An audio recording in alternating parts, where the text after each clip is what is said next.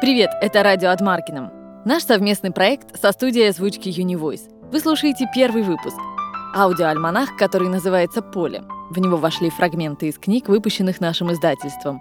Они посвящены путешествиям и снам. Джон Бюрджер. Из книги «Зачем смотреть на животных?» Читает Иван Савоськин. Поле. Жизнь прожить, не поле перейти. Русская пословица. Поле словно полка. Зеленое. До него рукой подать. Трава на нем еще невысокая, обклеена голубым небом, сквозь которое пророс желтый. И получился чистый зеленый. Цвет поверхности того, что содержит в себе чаша мира, Поле неизменно присутствующее. Полка между небом и морем. Впереди занавес с рисунком из деревьев. По краям рыхлое, углы закруглены. Отвечает солнцу жаром. Полка на стене, сквозь которую время от времени слышно кукушку. Полка, на которой она держит невидимые, неосязаемые сосуды своего наслаждения. Поле неизвестное мне всю жизнь. Я лежу, приподнявшись на локте, и думаю. В какую сторону кинуть взгляд, чтобы простирался дальше твоего края? Проволока, окружающая тебя, горизонт. Вспомни, как это было, когда тебя убаюкивали песней. У счастливчиков это воспоминание будет не таким отдаленным, как детство. Повторяющиеся строчки слов и музыки подобны дорожкам. Эти дорожки идут по кругу, образованные ими кольца сцеплены, словно звенья цепи. Идешь по этим дорожкам, тебя ведут по ним кругами, от одного к другому, все дальше и дальше. Пуля, по которому ты идешь и на котором разложена цепь — песня. В тишину порой ревущую, в тишину моих мыслей и вопросов, где я снова и снова возвращаюсь к себе в поисках объяснения своей жизни и ее цели, в это сконцентрированное крохотное сосредоточение плотного беззвучного шума ворвалось кудахтанье курицы из соседнего сада. И в тот миг это кудахтанье, его отчетливое, с острыми краями присутствие под голубым небом с белыми облаками вызвало у меня сильное ощущение свободы. Шум, издаваемый курицей, которую мне и видно не было, стал событием, вроде бегущей собаки или расцветающего артишока. В поле, которое до того ожидало первого события, чтобы самому сделаться доступным пониманию. Я понимал, что в этом поле можно слушать любые звуки, любую музыку. Из центра города в пригород, где я живу, ведут два пути. Главная дорога с оживленным движением и боковая дорога, идущая через железнодорожный переезд. Второй путь быстрее, если на переезде не придется ждать поезда. Весной и ранним летом я всегда еду боковой дорогой и ловлю себя на том, что, надеюсь, переезд будет закрыт. Угол, образованный железнодорожными путями и дорогой, содержит в себе поле. С других двух сторон окруженное деревьями. Трава в поле высокая, и вечером, когда солнце низко, зелень травы разделяется на светлые и темные жилки цвета. Как бывает с пучком петрушки, если осветить его ночью лучом мощного фонаря. В траве прячутся, взлетают из нее черные дрозды. Их перемещением туда и сюда нисколько не мешают поезда. Поле доставляет мне немалое удовольствие. Почему же я тогда не гуляю там порой? Оно совсем недалеко от моей квартиры. А вместо того, надеюсь, что меня там остановит закрытый шлагбаум на переезде. Дело тут в пересечении взаимозависящих случайностей. События, происходящие в поле. Две птицы гоняются друг за дружкой. Облако пересекает солнце и меняет цвет зелени приобретают особое значение, поскольку происходит в ту минуту или две, когда я вынужден ждать. Эти две минуты словно заполняют собой определенную зону времени, которая абсолютно точно подогнана под пространственную зону поля. Время и пространство сочетаются.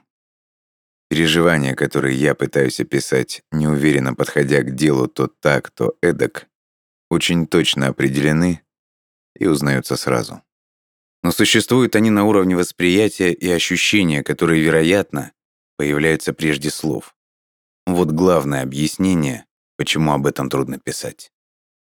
Эти переживания, несомненно, имеют под собой психологическую основу, начинаются в младенчестве, что можно объяснить в рамках психоанализа.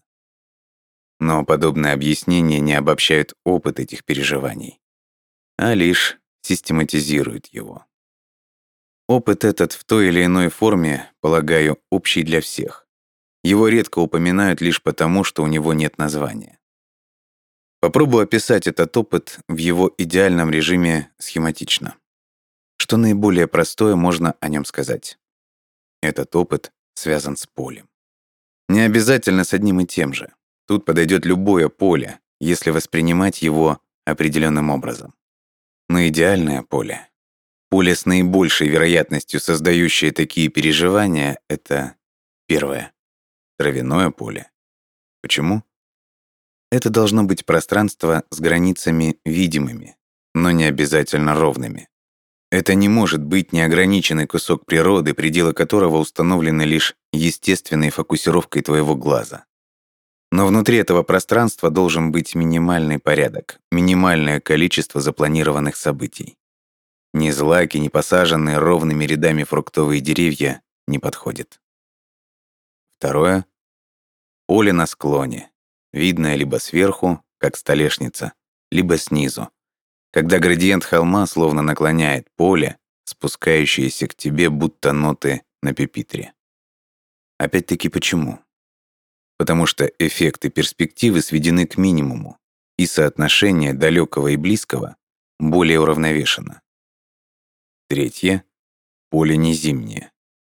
Зима — время бездействия, когда спектр вероятных событий сужается. Четвертое. Поле не огороженное со всех сторон. Следовательно, в идеале поле континентальное, а не английское. В полностью огороженном поле, куда ведет лишь пара калиток, количество возможных выходов и входов ограничено. Для всех, кроме птиц. Из выше переведенных рецептов можно вывести две вещи. У идеального поля явно есть некие общие свойства. А. С картиной. Четко определенные края, доступное расстояние и так далее. Б. С круглой сценой посреди театра. Всегда открытой событием, дающей максимальные возможности для ухода и выхода. Впрочем, подобные выводы представляются мне неверными, поскольку вызывают к жизни культурный контекст, который, если он вообще имеет хоть какое-то отношение к рассматриваемому опыту, способен лишь отсылать к нему назад, а не предшествовать ему. Предположим, идеальное поле такое, как описано выше. Каковы дальнейшие составляющие данного опыта?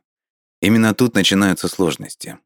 Ты стоишь перед полем, хотя редко бывает так, что поле привлекает твое внимание прежде, чем ты заметишь в нем некое событие.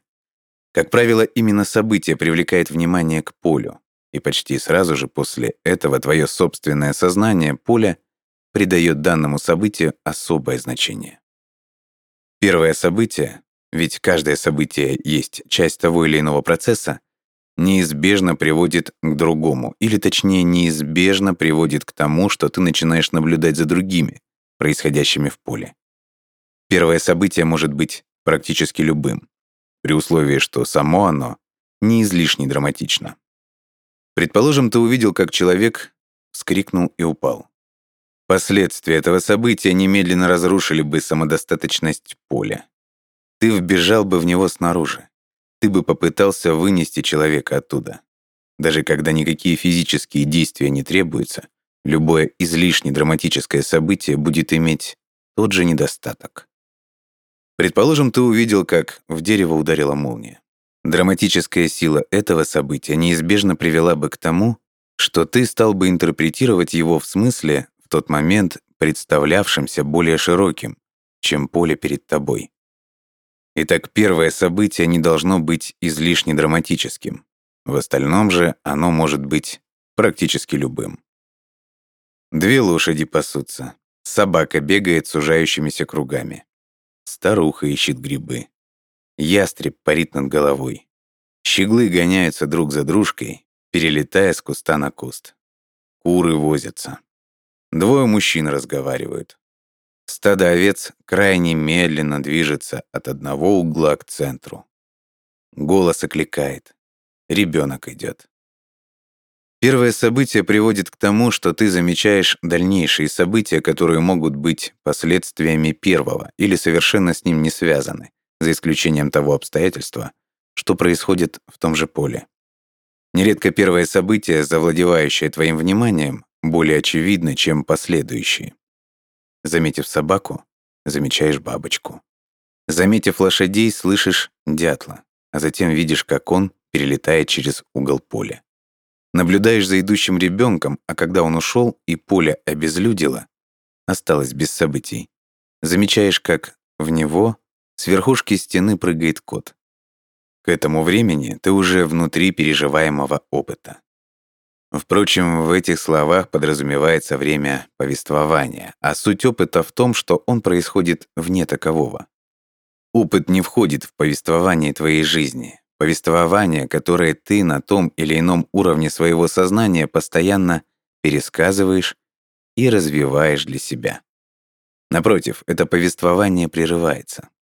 Видимое расширение поля в пространстве вытесняет осознание прожитого тобой времени. Как именно это происходит?